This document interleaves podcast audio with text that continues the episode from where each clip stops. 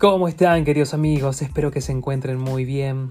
Sin lugar a dudas, hace un tiempo que los tengo abandonados, pero hoy es un maravilloso día para hablar de algo extraordinario. Más bien, hablar de un libro extraordinario. Un libro que genera amores, que genera odios, que genera también debates. Pero célebre al fin. Estamos hablando de Padre Rico, Padre Pobre de Robert Kiyosaki. Sin lugar a dudas, yo siempre lo pongo en un podio. Podrán cuestionar al, al autor, podrán cuestionar cierto contenido. Obviamente que yo no me tomo el libro de manera literal, pero tiene muy buenas enseñanzas que deberíamos reflexionar, llevarlos a nuestra vida cotidiana que no quede solamente en un libro con, con enseñanzas a partir de los ejemplos. Hoy no quiero hablar de un resumen, porque ya existen múltiples resúmenes, resúmenes en sí. Y hay muchos, se los puedo asegurar. Lo que me gustaría hacer hoy es hablarles en sí de, de cómo el libro se puede tornar también una herramienta con enseñanzas muy útiles. Y no solo eso, un cuestionamiento a la educación que me parece digno de ser analizado. Obviamente que desde esta obra, Robert Kiyosaki nos habla de su realidad también, de la realidad norteamericana. Pero más allá de todo eso, Robert en su libro siempre utiliza la ejemplificación. Me gusta un, un, ¿cómo se diría? Un fragmento. En las nuevas ediciones comienzan a tomar puntos y a, a explicarlos. Hay uno de ellos en particular que, que es el cono del conocimiento, que expresa que las personas aprendemos más a partir de la práctica, de dicha experiencia práctica, que de la cuestión teórica. Y sin lugar a dudas, me parece algo excepcional, algo que, que, lo avalo, algo que lo he vivido, que lo experimento en mi día a día.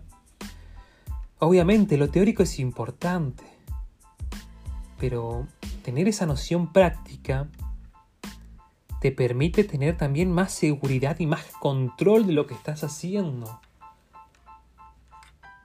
Qué importante es esa experiencia no solo vivida desde, desde, desde la palabra misma, sino desde la acción. Y eso me trae alusión a una profesora que decía, las acciones o la acción en sí conlleva a, a decir dos veces, en realidad lo que nos quería decir es que vale más que la palabra. La acción vale más que la palabra. Por otra parte, me gustaría hablar desde la referencia de las finanzas personales. No, no conozco las realidades de otros países, pero voy a hablar de las realidades que, que conocemos aquí, aquí en Argentina en mi, en mi corriente querida. Si tengo que hablar de, mi país, quiero decirles que en finanzas personales somos muy malos. Ojo, el dinero se tiene en cuenta, es decir, es, es importante. Pero si no tenemos control, pero si no tenemos un seguimiento de nuestras finanzas, si compramos por comprar, sin un análisis, ¿realmente comprendemos el dinero, su valor? ¿Realmente hacemos inversiones? ¿Pensamos a futuro?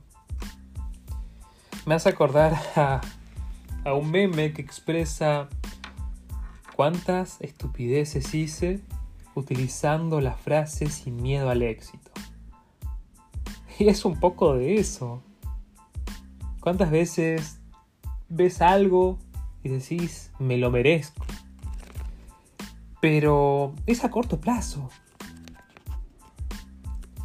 Se había leído una vez que, que expresaba que si a vos te gusta algo, tenés que esperar 72 horas para ver si te sigue gustando ese algo. Y ahí hacer todo lo que fuese por adquirirlo. Ojo que también habla un poco de eso Robert cuando dice o compara los pensamientos, las mentalidades. El padre pobre decía, no me puedo dar ese lujo, mientras que el padre rico decía, ¿Cómo puedo hacerlo? Me encanta también eso del libro, de eh, ojo, la mentalidad, que es algo que se pone en una comparación constante. Algunos dicen que en realidad es un libro de odios a su padre, que en realidad tendría que ser padre pobre. Pero yo lo veo como un choque de mentalidades, algo que se ve constantemente en nuestra sociedad el, que quiere progresar, el que piensa en positivo, el que está constantemente emprendiendo, proyectando. Mientras aquella persona también que, que se vuelca en el ocio automáticamente.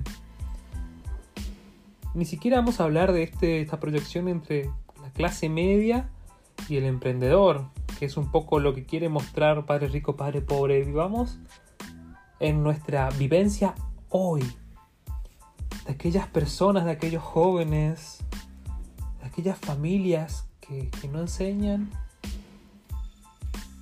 Ya no es solamente a emprender, sino a veces ni siquiera la concepción básica de trabajar.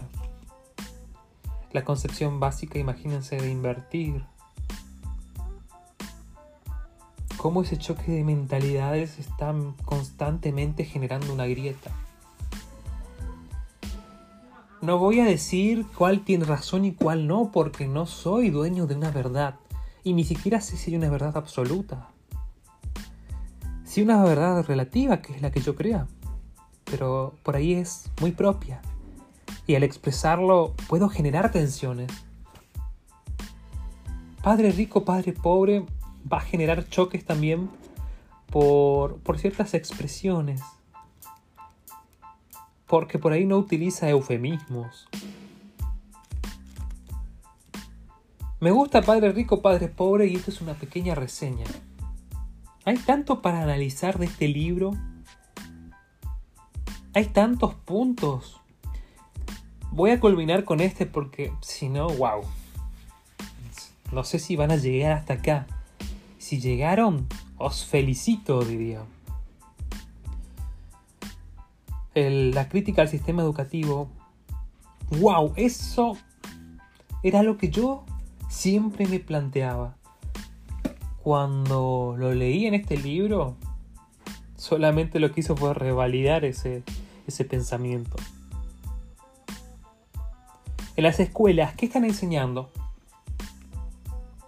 ¿Están enseñando un contenido práctico que les va a servir a nuestros niños, a nuestros adolescentes en el futuro? ¿O les están enseñando conocimientos de cultura general que tal vez no lo apliquen en su vida? Y muchos docentes aquí en Argentina me masacrarían si escuchan esto. Ojo, el conocimiento es importante, muy importante, la formación constante, de lo que siempre hablo. Pero pensemos en cosas más prácticas, como aprender, lo que decíamos, finanzas personales, entender las cuestiones de finanzas e inversiones, entender oratoria, entender nutrición. Te diría que hasta el solo hecho de tener un oficio como lo puede ser la herrería, como lo puede ser el corte y confección, que refiere a la costura. Son mucho más útiles que algunos conocimientos de cultura general que, que es un poco para demostrar que tenemos dicho conocimiento. A veces algunos expresan que conocer la historia nos permite no volver a repetir los errores del pasado.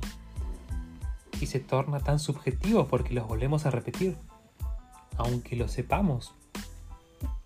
Porque hay ciertas tendencias cíclicas. Pero no nos vamos a ingresar en ese o en ese debate un poco trivial también.